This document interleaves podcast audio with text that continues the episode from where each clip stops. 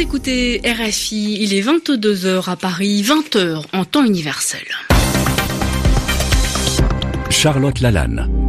Bonsoir à tous. Bienvenue dans votre journal en français facile présenté en compagnie de Zéphirin Quadio. Bonsoir Zéphirin. Bonsoir Charlotte, bonsoir à toutes et à tous. À la une ce soir, l'élection municipale aura lieu une deuxième fois à Istanbul, un mois après la victoire de l'opposition pour la première fois depuis 25 ans dans cette ville. Victoire annulée donc. Les détails dans un instant. Et puis nous irons à New York euh, où l'ancien avocat de Donald Trump, le président américain, bien sûr, vient d'être emprisonné pour trois ans. Michael Cohen, devenu ennemi juré de Donald Trump, assure qu'il lui reste encore beaucoup de choses à révéler. Et puis en France, Emmanuel Macron prend un virage vert. Le président promet un plan pour protéger la biodiversité en grand danger, alors que le gouvernement vient de lancer sa mobilisation générale pour l'emploi et la transition énergétique. Le journal. Le journal. En français facile. Et on commence, Charlotte, par cette euh, victoire pour le parti présidentiel en Turquie. L'autorité électorale vient d'ordonner l'organisation d'une nouvelle élection municipale à Istanbul. Le 31 mars, le pouvoir avait perdu la ville au profit de l'opposition, du jamais vu depuis 25 ans. Mais le parti du président Recep Tayyip Erdogan exigeait l'annulation de ces résultats. 1-0 donc ce soir pour le pouvoir avec Vincent Souriau, un match retour au programme. Il aura lieu le 23 juin, décision de l'autorité électorale turque par 7 voix contre 4. Cet organe avait été saisi par l'AKP, le parti présidentiel, qui se plaignait d'irrégularité. Le camp Erdogan parlait de listes électorales tronquées, de faux électeurs. La justice lui donne raison sur un dossier très sensible. Istanbul, capitale culturelle de la Turquie, mais surtout bastion personnel de Recep Tayyip Erdogan. Il y est né. Avant d'être président de la République, il en a été le maire pendant 4 ans. C'est là qu'il a bâti ses réseaux politiques. Et ses proches le disent, la perte d'Istanbul au profit de l'opposition lors du scrutin de mars l'a mis dans une colère noire. À l'époque, ça s'est joué à rien, 13 000 voix, c'est-à-dire une goutte d'eau pour une métropole de cette envergure. Très difficile donc de faire des pronostics à propos du nouveau scrutin. L'opposition est-elle capable de faire bloc une nouvelle fois? Les chefs de parti viennent de convoquer une réunion d'urgence pour affiner leurs réponses et leurs stratégies, mais déjà, certains députés anti-Erdogan accusent l'autorité électorale de partialité et de déni de justice. Vincent Souriau. À l'écoute de Radio France Internationale, il est 16h et 3 minutes à New York, dans l'état de New York, où l'ancien avocat va passer sa première soirée en prison. L'ancien avocat de Donald Trump, Michael Cohen, est entré ce lundi au centre pénitentiaire d'Otisville, à une centaine de kilomètres au nord-ouest de New York. Pendant dix ans, il a défendu personnellement Donald Trump avant de se retourner contre lui. Michael Cohen, condamné pour fraude bancaire et fiscale pendant la campagne présidentielle de 2016, mais lui dit n'avoir fait qu'exécuter les ordres du président américain et il n'a pas dit son dernier mot. Correspondance à Washington, Anne Corpet. Il se disait prêt à prendre une balle pour Donald Trump. Il a finalement écopé de trois ans de prison. Michael Cohen, devenu depuis l'ennemi juré du président, a profité de ses derniers instants de liberté pour s'en prendre une nouvelle fois à l'hôte de la Maison Blanche. J'espère que lorsque je retrouverai ma famille et mes amis, le pays sera débarrassé de la xénophobie, des injustices et des mensonges au sommet de l'État. Il reste encore beaucoup de choses à raconter et j'attends avec impatience le jour où je pourrai partager la vérité. L'ancien avocat, qui a notamment été condamné pour avoir acheté le silence d'une actrice de film X qui affirme avoir eu une liaison avec Donald Trump, a accordé une longue interview la semaine dernière au New Yorker dans laquelle il déclare ⁇ J'étais l'avocat du président, pourquoi suis-je celui qui est emprisonné? Ce n'est pas moi qui ai couché avec une star du cinéma porno.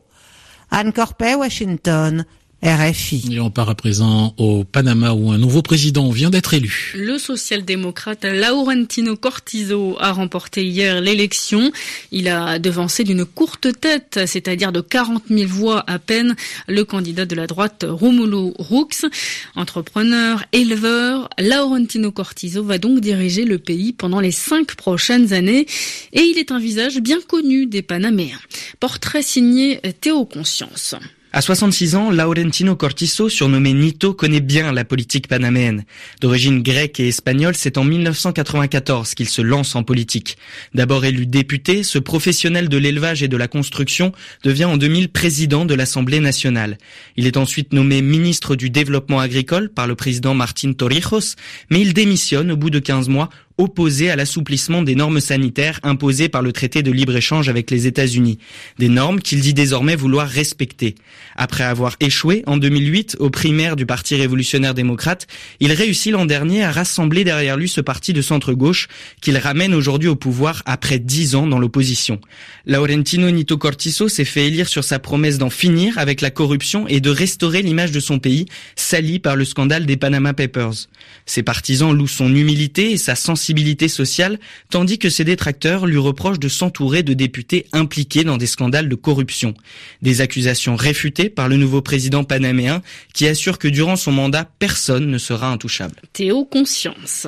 Un million d'espèces menacées par une seule. Notre planète est en danger et il n'y a qu'un coupable, Charlotte, l'espèce humaine. Et oui, les hommes dont l'activité détruit la biodiversité à coup de déforestation, d'agriculture intensive, de surpêche. Le tableau est catastrophique. Nous sommes entrés dans la sixième extinction de masse d'après les scientifiques réunis la semaine dernière à Paris avec 132 pays. Dans leur rapport, les experts de l'ONU appellent à agir sans attendre. Ce lundi, le président français Emmanuel Macron a annoncé une série de mesures d'ailleurs dans ce sens. Parmi ses priorités, la lutte contre le gaspillage et la production de déchets et de plastique. La transition écologique qui était justement au programme à Matignon ce lundi. Le Premier ministre a reçu les syndicats, le patronat et des associations d'élus, des corps intermédiaires délaissés lors des deux premières années de l'ère Macron et avec qui le gouvernement veut faire la paix pour lancer la mobilisation générale pour l'emploi et l'écologie.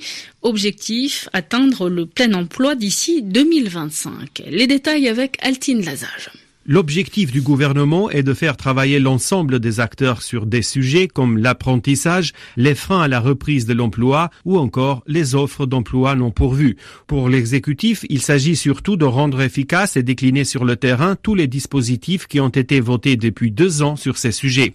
Une méthode qui semble séduire les élus locaux. François Barouin, maire de Troyes. Nous sommes des partenaires traditionnels. Les communes, les intercommunalités, les maires euh, sont euh, l'aile marchande en fait de l'amélioration euh, de notre environnement par des politiques de proximité. Donc là, nous répondrons présent aux demandes de l'État. Donc on a besoin de se parler. Après, est-ce qu'on sera d'accord sur tout, en tout temps, tout lieu, toutes circonstances Ça, c'est une autre affaire.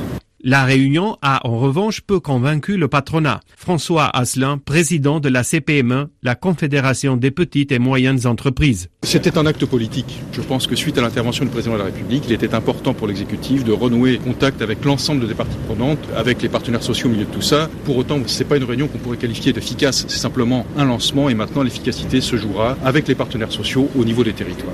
Quant aux syndicats, ils sont divisés. La CFDT et l'UNSA sont prêts à jouer le jeu et saluent un changement de méthode de la part du gouvernement, tandis que la CGT a boudé la réunion. Et puis c'est un homme heureux en Grande-Bretagne. Le prince Harry a un nouveau bébé, a un, son premier bébé, le quatrième Royal Baby est né. Écoutez la joie du papa.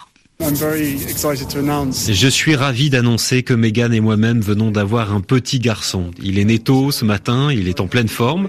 La maman et le petit se portent à merveille. J'ai vécu le moment le plus intense de ma vie. Je n'aurais jamais imaginé une chose pareille. Ce que les femmes sont capables de faire, c'est inimaginable. Nous sommes émerveillés et profondément reconnaissants pour les messages de soutien et d'encouragement que nous avons reçus. Ça a été un bonheur et on voulait le partager avec vous.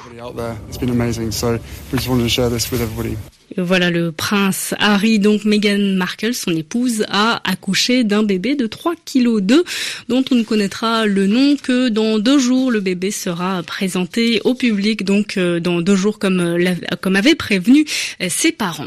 C'est la fin de ce journal en français facile. Merci à vous de l'avoir suivi. Merci Zéphirin Quadio de l'avoir présenté avec moi.